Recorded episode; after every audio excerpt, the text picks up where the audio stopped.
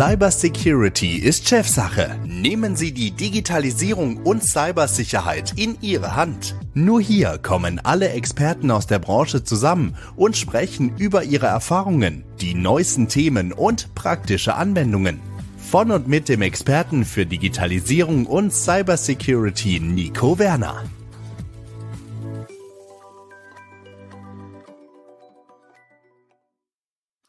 Moin ihr Lieben, ich heiße euch herzlich willkommen zur vierten Folge vom Cybersecurity Podcast. Heute dabei der Donald. Herzlich willkommen, Donald. Ja, moin Nico, danke für die Einladung. Ja, für alle, die den Donald noch nicht kennen, Donald, vielleicht erzählst du mal ein, zwei Sätze über dich. Ja, ich bin Donald, komme aus Hamburg. Ähm, wir haben uns vor ein paar Jahren mal kennengelernt, ähm, als ich gerade auch in einem Social Engineering Workshop steckte, ähm, was das heutige Thema auch stellen soll. Ähm, ich bin Sicherheitsberater ähm, für Digitales. Das heißt, ähm, wir machen Sicherheitschecks, Pentests, Red Teamings, aber eben auch entsprechende Notfallübungen. Wir unterstützen bei Vorfällen und sind dann eben auch ähm, auf der Seite nachvollziehen. Und ich glaube, wir können nachvollziehen, wie ein Angreifer vorgegangen ist oder vorgehen würde, weil wir eben selbst auch solche Angriffe durchführen. Das kann ich nur bestätigen. Äh, der Donut und ich arbeiten da schon lange zusammen. Ist immer spaßig. Wir werden später ja auch noch mehr über seine praktische Erfahrung in dem Bezug Social Engineering erfahren. Jetzt, wo wir schon beim Thema sind, Social Engineering, was ist das eigentlich, Donald? Erklär das doch mal für die, die es vielleicht noch nicht kennen. Steve Jobs hat mal gesagt, wenn du es einem Dreijährigen nicht erklären kannst, hast du es selbst nicht verstanden. Ich versuche es mal so. Ähm, wenn ich an die ersten Monate mit meinen Kindern zurückdenke, dann denke ich an riesige Berge von stinkenden Windeln. Ich erinnere mich an stundenlanges nächtliches äh, den Flur auf und ab gehen.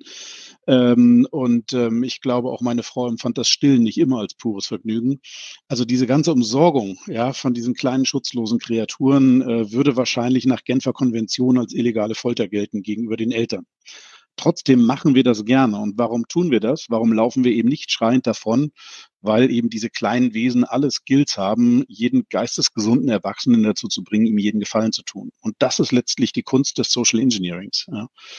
Ähm, es heißt, es sei eben ein, die Kunst der menschlichen Beeinflussung. Also wenn ich mal bei Wikipedia nachschaue, dann steht da angewandte Sozialwissenschaften, soziale Manipulation.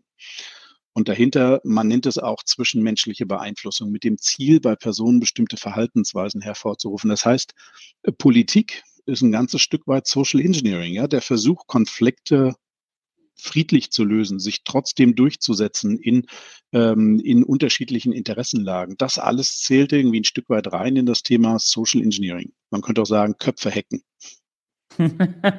Also, wenn ich das nächste Mal wieder von meiner Frau etwas haben äh, möchte, äh, muss ich auf jeden Fall mal schauen, wie ich das am besten hinbekomme. Da muss ich mir noch ein, zwei Tipps holen. Aber sicherlich, klar, ist das natürlich auch eine Riesengefahr, gerade in Bezug auf die Informationssicherheit.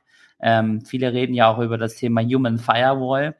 Ähm, vielleicht für die ähm, Leute, die das äh, entsprechend mal ein bisschen praktischer dargestellt haben möchten, ähm, erzähl doch mal ein paar Beispiele. Ich meine, immer wenn wir drüber sprechen, kommt dieses spannende Thema, wenn der Telekom-Techniker klingelt. Ne? Das ist so der Running Gag, den wir dann immer haben, aber sicherlich gibt es da ja auch noch andere Beispiele. Ja, es gibt einen Film, der heißt Who Am I? Da wird immer so schön gesagt, ähm, Menschen zu manipulieren ist einfach, denn sie sind hilfsbereit und äh, beziehungsweise sie sind hilfsbereit und kompromisssuchend. Ähm, das heißt, nee, konfliktscheu, konfliktscheu und hilfsbereit, so heißt es. Ähm, und äh, da ist ganz viel dran. Ja, also man kann ein Stück weit sagen, Dreistigkeit siegt. Und ähm, die Dinge, die wir da tun, sind sehr unterschiedlich. Also erstmal der Klassiker ist natürlich der Telekom-Test, ähm, weil die Telekom kommt überall rein. Ja, sei es die Telekom oder Vodafone. Also für mich ist es eigentlich vorab nur die Aufgabe herauszufinden, wer betreut hier auf der letzten Meile eure ähm, Anschlusstechnik. Ähm, dann mache ich einen Termin und schwupps bin ich da. Und dafür reichen häufig schon Accessoires. Ja, ich habe mir zum Beispiel mal aus dem Magenta-Shop der Telekom einfach äh, diese äh, magentafarbenen Adidas-Turnschuhe gekauft ähm, und dazu ein kleines Schlüsselbändchen und einen Kugelschreiber. Mehr brauche ich nicht, als dass die Leute sofort glauben, dass ich jemand bin, der von der Telekom kommt. Ne? Und dann wird man reingelassen und wenn man dann nur lang genug ratlos nach der Ursache sucht, interessiert sich auch niemand mehr für einen. Das ist so ein Beispiel. Ja, ähm, für mich ein anderes Beispiel ist, ähm, ich suche nach typischen Eingängen, an denen Raucher ihre Pause verbringen. Ja, oft sehe ich die tatsächlich schon bei Google Street View. Wenn ich dann sehe, dahinter ist ein Nebenausgang und am Nebenausgang steht eine Bank und ein großer Standaschenbecher, dann weiß ich, hier sind regelmäßig Menschen. Und dann tauche ich eben dort auf und dann nehme ich die Rollen ein, die gerade passen. Also mal bin ich ähm, ähm, auch der Gebäudetechniker. Ja, ich hatte Ende letzten Jahres ähm, den Auftrag, ähm, in Berlin in der Nähe unserer Regierung in so eine sehr große Lobbyorganisation einzudringen, die da ihre Büros hat. Und ich habe halt herausgefunden, dass eine bestimmte Facility Management Firma dort tätig ist und dass die eine Schwesterfirma hat. Und dann habe ich mir einfach einen Auftrag geschrieben von der Schwesterfirma an das Facility Management, nee, umgekehrt vom Facility Management an die Schwesterfirma, dort bitte mal ähm, die ganzen Raumsteuerungen zu überprüfen, also die Raumthermostate zu überprüfen. Dann habe ich mir ein T-Shirt gedruckt, das genauso aussieht wie das, das die Mitarbeiter anhaben. Und ähm, innerhalb von einer Minute war ich, äh, nachdem ich durch die Tür gegangen war, hatte ich einen Kaffee in der Hand, ja, weil der Hausmeister mich eben mit Kaffee begrüßte, ähm, mir dann alle Räume aufschloss und dann war ich auf sechs Etagen ganz allein. Zwischendurch war mir regelrecht langweilig. Dann bin ich zum Empfang gegangen, habe mal gefragt, ob ich vielleicht auch einen Besucherausweis kriegen könnte und habe dann auch mal getestet, ob ich durch die Tiefgarage auch reinkommen würde. Und also ich habe so alle möglichen Möglichkeiten mal probiert, welche noch möglich wären reinzukommen, weil es einfach fast schon zu einfach war. Und ähm, das sind eben so typische, typische Aktionen. Also ich versuche möglichst unsichtbar zu sein. Vielleicht ist das auch mein Talent, dass ich wenn da zehn Leute stehen und die stellen sich vor, dann erinnert man sich an mich nicht. Also so früher die beim Sport gewählten, ja, der, der sitzen blieb, nicht weil er schlecht im Sport ist, sondern weil ihn keiner gesehen hat beim Auswählen. Und das ist ein bisschen mein Talent, dass ich ähm, das gut kann. Und ähm, das ist eben bis heute so, ja. Wenn ich mir ein T-Shirt in der Farbe anziehe, wie die Techniker eines Unternehmens eben rumlaufen, dann macht man mir die Tür auf und danach hat man mich schon wieder vergessen und dann bin ich drin. Ja, also ich äh, habe das ja selber auch schon mal mitgemacht, äh, zum Beispiel bei einer großen Militärbasis äh, hier in Deutschland von den Amerikanern, wo wir auch mal so einen Social Engineering Test hatten, ähm, wo es dann soweit ging, eben halt, wie du schon gesagt hast, Menschen manipuliert. Wir haben es in dem Fall mit äh, gesunden Auftreten in Anführungsstrichen schon fast mit Erpressung geschafft. Ähm, kleiner Funfact nebenbei, das fand der Auftraggeber nicht so witzig, dass wir reingekommen sind und hat uns dann äh, die Militärpolizei auf den Hals geschätzt. Also muss man natürlich auch immer schauen. Wenn du mal so an deine ähm, Vergangenheit zu, äh, deine Vergangenheit zurückblickst, was war dann bei dir so der, der spannendste Einsatz, der vielleicht auch mal schiefgelaufen ist? Also ich erzähle, wir bieten auch Kurse im Bereich Social Engineering an und dann äh, beginne ich diese Kurse grundsätzlich gern damit, dass ich von Desastern erzähle, die ich in dem Bereich erlebt habe. Ähm, ich habe einmal erlebt, dass der mich beauftragende Informationssicherheitsbeauftragte hinter gefeuert wurde. Ähm, und ähm, tatsächlich die, die Durchführung der Aufträge selbst scheitert selten. Also ähm, so wie, so wie neulich, da bin ich als, ähm, habe ich mich ausgegeben als ein Mitarbeiter der Telekom, der in einem riesengroßen ähm, Hightech-Betrieb ähm, ähm, 5G-Antennen aufstellen möchte. Also ich habe mir so ein kleines, äh, so, so, so ein kleines Funkmessgerät äh, mitgenommen, habe mir selbst einen Auftrag der Telekom generiert ähm, und bin dann eben mit so ein bisschen Equipment an so einem Rauchereingang so lange rumgeschlichen, bis zwei Leute in die Pause gegangen sind. Ich war dann drin in dieser riesigen Anlage ähm, und das war ganz lustig. Ich wurde tatsächlich äh, gleich in der zweiten Halle, in die ich reingekommen war, angesprochen. Hey, was machen Sie denn da?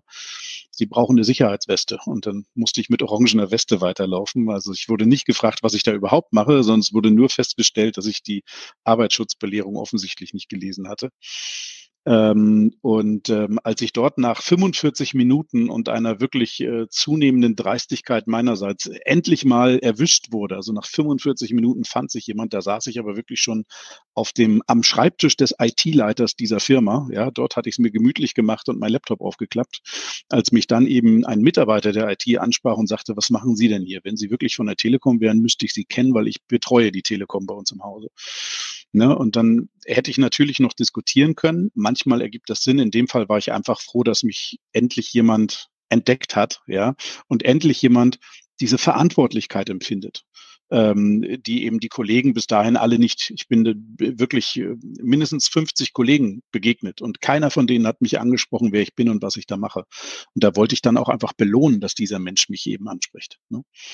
Ähm, das sind so, also, dass mir wirklich mal jemand ähm, auf die Nase hauen wollte oder so, das habe ich ehrlich gesagt so noch nicht erlebt, weil ich dafür eigentlich immer smart genug reingehe und auch versuche, ein Stück weit zu spiegeln, wie es weitergeht. Ne? Also ähm, durchaus waren auch schon Objekte dabei, wo ähm, zum Beispiel einmal war es ein Objekt, die hatten militärische Güter in, ihrem, in ihrer Verwahrung, die wurden von einem bewaffneten Werkschutz auch bewacht.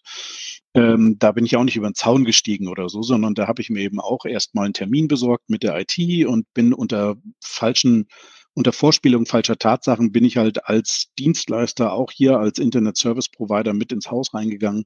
Aber ich äh, wurde eben die ganze Zeit von einem IT-Mitarbeiter begleitet, der glaubte, dass ich wirklich beim äh, Internet Service Provider arbeite und deshalb hat auch niemand äh, versucht, mich festzuhalten oder ähnliches. Ja, du sprichst eigentlich an, was ich auch immer ganz wichtig finde, ähm, wenn, wenn ich mal sowas gemacht habe, bitte fangt nicht an, den schwarzen Peter an irgendjemanden zu verschieben. Also das sage ich auch immer zu unseren Kunden. Ähm, Gerade du hast ein Beispiel genannt, das, das finde ich schon sehr traurig, äh, weil es natürlich auch äh, ein Schicksal mit beinhaltet. Aber immer wenn wir solche Tests machen und wir gehen auch gleich nochmal darauf ein, was das genau bedeutet, ähm, sage ich dann auch immer zum Auftraggeber, fangt jetzt plötzlich an, Fingerpointing zu betreiben all das, was wir hier machen, sind menschliche Dinge. Die passieren jedem. Die kann der Vorstand passieren, dem kann die Putzfrau passieren. Und es bringt nichts, jemanden dafür zu tadeln, sondern wir sollten doch gemeinsam schauen, wie kann man es verbessern? Wo kann man entsprechend äh, Dinge ähm, einfacher gestalten, beziehungsweise auch eine Awareness schaffen, anstatt jemanden zu feuern. Also das finde ich immer ganz wichtig, weil das ist einfach nur Fingerpointing und da kommt man am Ende nicht zum Ziel. Ja, ja, es ist dieses ähm, Fingerpointing ist einfach, weil damit ist man ein Problem ganz schnell wieder los. Ja, dieser Mensch hat individuell versagt. Ähm, wir schmeißen ihn raus, damit ist das Problem gelöst. Ähm, deshalb ist mir eben sehr wichtig, bei Social Engineering Tests wirklich immer mehrere Durchläufe zu machen. Also ich würde nie nur einmal reingehen, sondern ich würde immer mindestens drei Versuche machen und zwar unterschiedliche. Das heißt, ich äh, wechsle zwischendurch tatsächlich sogar das Kostüm, ich wechsle die Eingänge, ich wechsle die ähm, die, die Situation, einfach um zu zeigen, ihr habt ein strukturelles Problem. Ja, egal wer mir dort an der Stelle begegnet wäre, es hätte jedem passieren können. Darum geht es am Ende des Tages. Ähm, weil Informationssicherheit entsteht eben aus diesem Dreieck Mensch, Technologie und ähm, Organisation. Und wenn es eben organisationsmäßig Probleme gibt, also ich sag mal, in der Mitte stehen unsere Prozesse und die werden eben flankiert von diesen drei Säulen der Sicherheit. Und ähm, in dem Augenblick, wo es organisatorische Regeln mangelt, wissen die Mitarbeiter vielleicht nicht, was zu tun ist. Und dann ist purer Zufall, ob der Mitarbeiter falsch oder richtig reagiert. Wenn es nicht ausreichend Technologie gibt, wie zum Beispiel Zutrittssysteme oder Überwachungseinrichtungen, ähm, dann kann vielleicht der Mensch schon aufgrund der Ereignisgeschwindigkeit und Menge hier gar nicht äh, richtig reagieren. Ja, wenn bestimmte Person, personelle Stellen gar nicht besetzt sind, sowas wie ein Pförtner oder sowas nicht existiert, sondern nur eine Technik da ist mit Schiebetüren, an der man sich eben mit RFID-Karten rein und rausloggen soll, dann ist es eben natürlich für den Angreifer schon drei Dutzend einfacher, ähm, sich an irgendjemanden dran zu hängen, der so einen Ausweis hat, ne? oder einen zu kopieren und damit selber reinzugehen. Du hast gerade erwähnt, es gibt so verschiedene Methoden, wie, wie man vorgehen kann. Ähm, ich glaube auch für die Zuhörer ganz interessant, äh, wo ist denn der Klasse oder gibt es einen Unterschied zwischen einem klassischen Security Audit, Sicherheitscheck und äh, Social Engineering? Vielleicht auch einfach mal, dass du da mal äh, aufzeichnest, mhm. äh, wo sind denn so die Unterschiede? Beziehungsweise ich glaube auch, viele Leute ähm, verwechseln das Thema Social Engineering mit einem klassischen Audit. Mhm. Es gibt also diese drei Varianten, wie man sich die Sicherheit eines Unternehmens anschauen kann. Das ist ähm, im kleinsten Feld der typische Pentest, der, der Pentester, der Penetrationstester, der zum Beispiel nachdem eine, eine Schnittstelle neu gebaut wurde oder eine neue Firewall eingebaut wurde, nun genau die Firewall prüfen soll. Also der guckt, ob er durch die Firewall eine Möglichkeit findet, eine Fehlkonfiguration oder ähnliches, um da reinzukommen. Er guckt aber nicht drumherum, weil das nicht der Geltungsbereich des Pentests ist. So, die zweite Variante wäre eben dann, ja, sowas wie ein Red Teaming zum Beispiel, dass also jemand die Aufgabe hat, äh, sieh zu, wie du in unsere Datenbank kommst. Und er hat dabei eben alle Möglichkeiten erstmal offen, sich an die Datenbank zu nähern. In diesem Umfeld finden dann eben auch solche Full-Scope Social Engineering Attacken statt, wo wir eben erst versuchen reinzukommen und drin dann entsprechende Tools zu platzieren, mit denen wir Zugriff auf das Netzwerk nehmen können. Ähm, und das dritte ist, wie du eben schon sagtest, auch das Audit, ne, wo ich dann wirklich als, als äh, Sicherheitsprüfender eben schaue, wo finde ich zwischen euren Sicherheitsmechanismen eine Lücke, eine, eine Schwachstelle, ähm, die eben ausnutzbar ist. Und ähm, der, das klassische, das klassische Testen von, von Technologie oder Regelwerk ähm, wenn ich da Fehler finde, dann markiere ich die Fehler und dann bespricht man die Fehler und dann werden diese Fehler einfach ausgebessert. Ja, und wenn ich sehe, die Firewall taugt nichts, dann wird die Firewall halt einfach ersetzt durch eine modernere. Und das geht aber relativ schlecht, wenn ich Tests auf die Human Firewall mache. Also wenn ich die, wenn, wenn ich den Menschen teste, dann muss ich mich sensibler verhalten, als eben wenn ich Technik teste, weil Menschen, die ich, ähm, denen ich ihre Fehler zeige, möglicherweise hinterher an sich selbst zweifeln, weil die dann vielleicht gemobbt werden, weil die sich gemobbt fühlen, ähm, weil die dann das Thema Sicherheit als, als feindlich empfinden und glauben, man wolle sie kontrollieren. Ähm, und ähm, da muss man, bevor man den Test beginnt, überhaupt erstmal schauen, ist der Rahmen richtig gesetzt? Sprich, also Cybersecurity ist Chefsache, ist ja dein Thema. Hat die Geschäftsführung die richtigen, die richtigen Motive, diesen Test durchzuführen? Ähm, weil das Motiv sollte immer sein, ich verbessere am Ende meine Human Firewall und nicht, ich habe einen erfolgreichen äh, Cyberangriff hier auf ein Unternehmen durchgeführt. Ist es auch so, wenn man jetzt mal wieder klassisch zurückdenkt, ähm, wo beginnt denn der erste Schritt in Anführungsstrichen, sich gegenüber Social Engineering ich sag mal, besser darzustellen ist so ein schönes Wort, aber wenigstens mal anzufangen. Ich meine, man muss immer irgendwo anfangen. Wir alle wissen, es gibt keine 100% Sicherheit.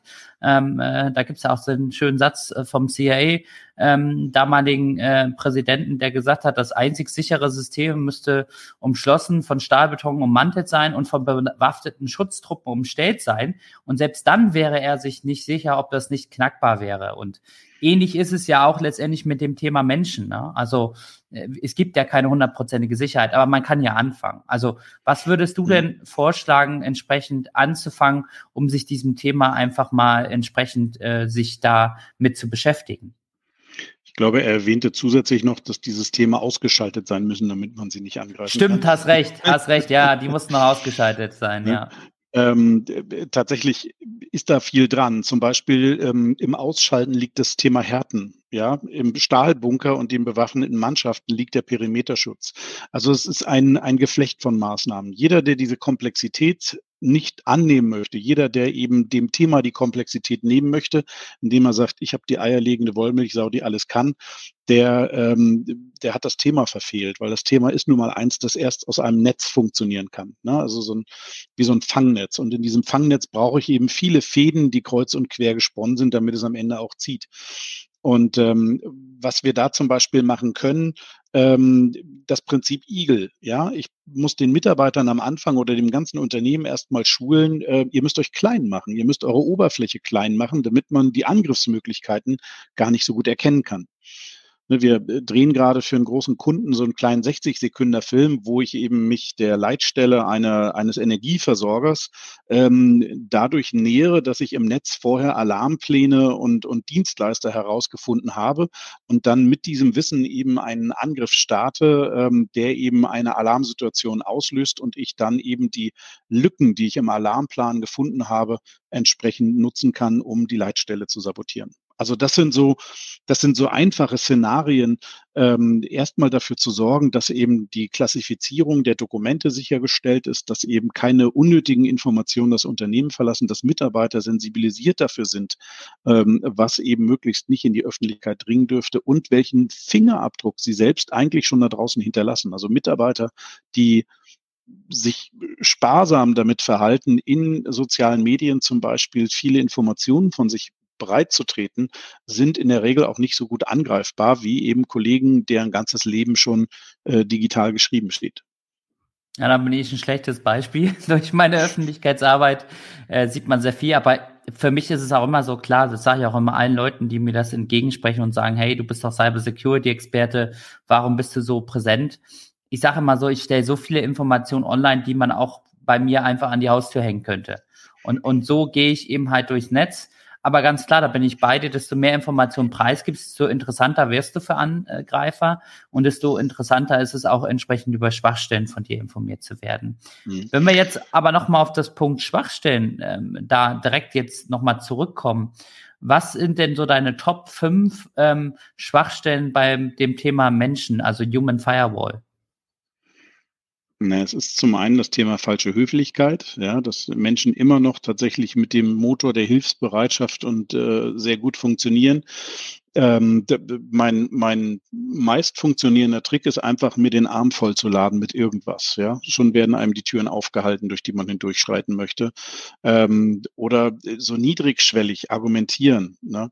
Ähm, ich hatte, das war auch im Anfang des letzten Jahres, im April, Mai letzten Jahres, ähm, einen Test äh, durchgeführt. Ähm, da war zwei Monate vor mir der TÜV Rheinland und hat eben auch ähm, probiert, wie einfach es ist, in die Gebäude zu kommen.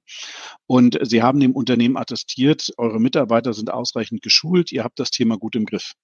So, und ich bin mit meinem Auto ganz dreist einfach wirklich auf dem Bürgersteig direkt vors Gebäude gefahren, sodass keiner mehr durchkam, habe einen Warnblinker angemacht und habe so getan, als müsste ich jetzt ein paar Sachen dort reinbringen. Und der Erste, der aus dem Gebäude rauskam, den habe ich gesagt, ach, das ist gut, dass Sie hier sind. Mein Ansprechpartner kommt jeden Augenblick, lassen Sie mich mal kurz hier rein. Und der hat dann sogar noch gesagt, eigentlich dürfte ich Sie nicht mit reinnehmen. Aber als er eigentlich gesagt hat, war mir klar, ich bin schon drin. Und ähm, diese Dreistigkeit, äh, die Angreifer eben haben, dagegen muss man eben den Leuten auch klar machen, das ist nicht unhöflich, das ist korrekt ne, hier also einfach gewisse Regeln einzuhalten. Und das ist eben ganz stark ein organisatorischer Trigger. Also deshalb ähm, Höflichkeit, Hilfsbereitschaft. Ähm, ich finde wichtig, dass Menschen sich helfen, aber in dem Augenblick, wo es eben Sicherheitsregeln berührt, muss einfach der Drill auf der Sicherheitsregel so stark sein, dass die Leute so regelmäßig geschult werden, dass sie eben wissen, halt, Moment, das hier ist jetzt eine Stelle, ich rufe gern Ihren Ansprechpartner an. Wenn der sagt, ich darf Sie mit rein begleiten, dann begleite ich Sie mit rein, aber dann lasse ich Sie auch nicht in Ruhe. Ja, ich bleibe dann bei Ihnen stehen, bis der Ansprechpartner kommt. Das ist hilfsbereit und sicher. Ja, in jedem anderen Fall muss ich eben diese Zusammenarbeit verweigern und sagen, es tut mir leid, ich erreiche Ihren Ansprechpartner gerade nicht. Müssen Sie den bitte kontaktieren, sich am Empfang melden, wie auch immer. Ich kann Sie hier nicht mit reinnehmen. Das ist nicht unhöflich, das ist einfach nur secure. Und ähm, das sind eben, das ist so ein, ein Mechanismus, der wirklich äh, eine extrem hohe Erfolgsquote hat. Ähm, ein anderes Thema, was uns sehr gut vorwärts kommen lässt, ist, ähm, ähm, Entschuldigung, ein anderes Thema, das uns sehr gut vorwärts kommen lässt, ist zum Beispiel, ähm, dass wir einfach soziale Beziehungen ausnutzen, die wir entdecken. Also ich sehe eine Person A, nähert sich einer Person B, ähm, hat vielleicht einen Bezug. Ähm, zum Beispiel im, in LinkedIn sehe ich, ähm, die haben zusammen früher in derselben Firma gearbeitet und ich imitiere eine Firma, also jemanden, äh, einen, einen Mitarbeiter aus dieser Firma und sage, Mensch, Jochen, ich bin's, der Michael, und wir haben uns doch seit fünf Jahren nicht gesehen. Ne? Noch besser ist tatsächlich zurückzugehen bis auf die Schule, ja, wenn man wirklich bei Stay Friends oder ähnlichen Portalen die Leute wiederfindet. Und dann äh, sich Klassenkameraden von denen sucht. Was denn du? Das ist aber ein Zufall, dass ich dich hier treffe. Lass uns doch einen Kaffee trinken gehen. Ähm, und so eben sich an Leute ranpirscht, die dann schon aus Höflichkeit sich nicht wehren. Ne? Ähm, aber äh, viele sind sich halt dieses Fingerabdrucks, den sie im Netz schon hinterlassen haben, gar nicht bewusst. Und der lässt sich eben auch sehr einfach ausnutzen. Und damit lässt sich dann Vertrauen erschleichen. Okay. Und ähm, jetzt weiß ich natürlich auch, dass du entsprechend nicht nur zum einen, ich sag mal, den Angriff durchführst, sondern auch, ich sag mal, Schulungsmaßnahmen anbietest. Ne? Äh, kannst ja vielleicht noch mal gleich ein bisschen mehr darüber erzählen, aber da mhm. wäre auch mal für mich interessant, ähm, welches Klientel triffst du denn in deinen Schulungen, beziehungsweise auf was gehst du denn in deinen Schulungen dann gezielt drauf ein? Ja, also beispielsweise mit der Deutschen Bahn machen wir schon seit 2019 ähm, so zweitägige Social Engineering Kurse, in denen wir Skills im Bereich äh, Beeinflussung, Phishing, Spoofing, Intelligence, also so OSINT und sowas ähm, und den darunterliegenden Techniken auch des Human Hackings trainieren, aber eben auch die Methoden zur Bekämpfung, zur Aufklärung solcher Attacken. Wir haben einen halben Tag in diesem zwei Tagen, wo wir uns nur mit dem Thema Lüge beschäftigen. Ja, wie lüge ich und wie erkenne ich einen Lügner? Ähm, und ähm, das soll eben dafür sorgen, dass wir quasi Blue Team und Red Team im Unternehmen ähm, mehr enablen. Und ähm, für mich beginnt Blue Team und Red Team nicht nur in, in einer gewissen Socke-Ebene, sondern ich finde es wichtig, dass jeder Mitarbeiter, der im Bereich Informationssicherheit eine Rolle spielt, ähm, gewisse Skills als Angreifer und als Verteidiger einfach hat. Ne? Und das versuchen wir damit zu trainieren. Und ähm, wir gehen mit dem Thema noch auch, auch wahlweise tiefer rein. Also jetzt beispielsweise vom 20. bis 23. März habe ich ähm, bei der Firma Q-Skills in Nürnberg so ein Fullscope Social Engineering Training wo wir wirklich in vier Tagen richtig praktisch ertüchtigen. Also ich schicke die Leute wirklich in den Hotelfahrstuhl, um eben Sachen auszuprobieren. Ähm, wir machen hier sowohl Theorie als auch Praxis dann eben durch, weil letztlich äh, ist Machen immer krasser als Wollen. Absolut. Also ich packe gerne nochmal auch den Link vom Kiosk, ist auch keine Werbung, äh, mit in die Info vom Podcast für, für denjenigen, der sich daran interessiert. Ich glaube, ist ein sehr spannendes Thema. Wir beide hatten ja auch mal das Vergnügen, ähm, als wir damals auf der Black Hat in äh, Las Vegas gewesen sind. Da gab es ja ein ähnlichen, äh, ähnliches Beispiel aus dem Kurs heraus. Ich glaube, ihr musstet in das SOC äh, von der Black Hat rein. Ne? Also ihr hattet den Auftrag bekommen, entsprechend den Leiter vom SOC äh, irgendwas äh, zu geben, meine ich war es gewesen, richtig? Na, so ähnlich. Es war damals das NOC, das Network Operation Center, ähm, und äh, der Leiter dieses Network Operation Centers, Grifter, ähm, der hatte eben auf seinem Schreibtisch in diesem Network Operation Center eine, ein Dokument, äh, das er als äh, vertraulich klassifiziert hat, abgelegt. Und Aufgabe unseres Trainings war es dann eben aus diesem Raum diese Unterlage zu entwenden. Und letztlich war das dann tatsächlich, äh, es ging so sauschnell, ja, das äh, wirklich, wir, es war gar nicht ich, sondern es war ein sehr, sehr, sehr fähiger junger Mann, sehr kreativer junger Mann, der hat wirklich noch während Grifter mit im Training war und äh, das Foto, äh, das hatte er im Slack des Kurses hochgeladen, das Foto dieses Dokuments, wie es auf seinem Tisch liegt. Und in dem Augenblick hat der junge Mann, der da zwei Reihen weiter saß, der hatte sich da schon einen E-Mail-Account Grifter gebaut, hat sich dieses Foto aus dem Slack per E-Mail selbst zugeschickt vom Account Account Grifter und ist damit dann, sobald er eben aufstehen durfte, losgerannt nach hinten zu dem Security Guy, hat ihm dieses Foto gezeigt und hat gesagt, hey, du weißt ja, dein Chef ist gerade bei uns im Training, der hat seine Unterlage vergessen, guck mal hier auf dem Foto, das Ding brauche ich. Ähm, und so ist der Security reingegangen, hat ihm das Ding rausgeholt, in die Hand gedrückt, gewonnen. Ne? Also das war wirklich atemberaubend äh, beeindruckend. Ja, sieht man eben halt, wie schnell sowas passieren kann. Und äh, ja. ja, keiner ist davor gefeit es ist immer dieses Pretexting, ja. Also wenn der Vorwand gut genug ist, dass wir wirklich, wir sind wie Schachfiguren und Social Engineering ist eben die Aufgabe, dafür zu sorgen, dass äh, die Figur sich quasi auf das richtige Feld setzt. Und deshalb funktioniert Social Engineering eben auch nicht so, wie man das aus Hollywood-Filmen kennt, ja, oder eben bei diesem Who Am I-Film, wo also eine Riesengeschichte erzählt wird ähm, und am Ende war alles ganz anders. Am Ende war alles nur ein einziger Fake, ja, weil es bedeutet, ich muss mir für jede Stelle, an der ein Mensch, eines meiner Opfer, eine Entscheidung trifft, muss ich einkalkulieren, dass er sich irrationalerweise auch anders entscheiden könnte. Und dann muss ich eben diese falsche Entscheidung meines Opfers covern durch eine nächste Strategie. Und das ist ein bisschen wie Schachspielen und dabei 15 Züge vorausdenken. Ne? Okay. Das, Perfekt. Also, also je, ich hoffe. Entschuldige, je, je, je einfacher, desto besser. Ja, also wirklich die, die Attacken, die am besten funktionieren, sind wirklich schlicht und dreist, sodass das Opfer jederzeit glaubt, die Kontrolle über die Situation zu haben und das Richtige zu tun. Das ist das, was am besten funktioniert. Ja, ich hoffe auf jeden Fall, äh, dass wir dieses auch Wissen auch an unsere Zuhörer weitergeben können und dass sie auch beim nächsten Mal bei der Folge mit dabei sind. Erstmal vielen herzlichen Dank, Donald, für die Teilnahme. Es hat mich sehr, sehr gefreut, dich dabei zu haben. Ich glaube, wir haben viel über das Thema gelernt und wie gesagt, wenn jemand da noch im weiteren Interesse dran hat, einfach mal in die Beschreibung reinschauen und gegebenenfalls planen wir auch noch einen weiteren Podcast, wo wir mal das Thema aktiv angehen. Also wenn ihr da Interesse dran habt, einfach einen Kommentar lassen, liken, dann wissen wir Bescheid, dass es euch interessiert und entsprechend wir nochmal eine Folge machen. Also, ich wünsche euch noch frohes Schaffen, viel Spaß und wir hören uns beim nächsten Mal in der Podcast-Folge. Tschüss, vielen Sie haben auch ein Thema, was wir aufgreifen sollen? Schreiben Sie uns auf cybersecurityistchefsache.de. Cybersecurity ist Chefsache. Alle zwei Wochen eine neue Folge. Überall, wo es Podcasts gibt.